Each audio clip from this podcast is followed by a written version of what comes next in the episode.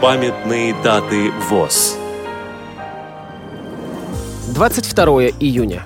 80 лет со дня рождения Станислава Ивановича Клепикова, бывшего генерального директора Московского издательско-полиграфического объединения «Репро». 27 июня.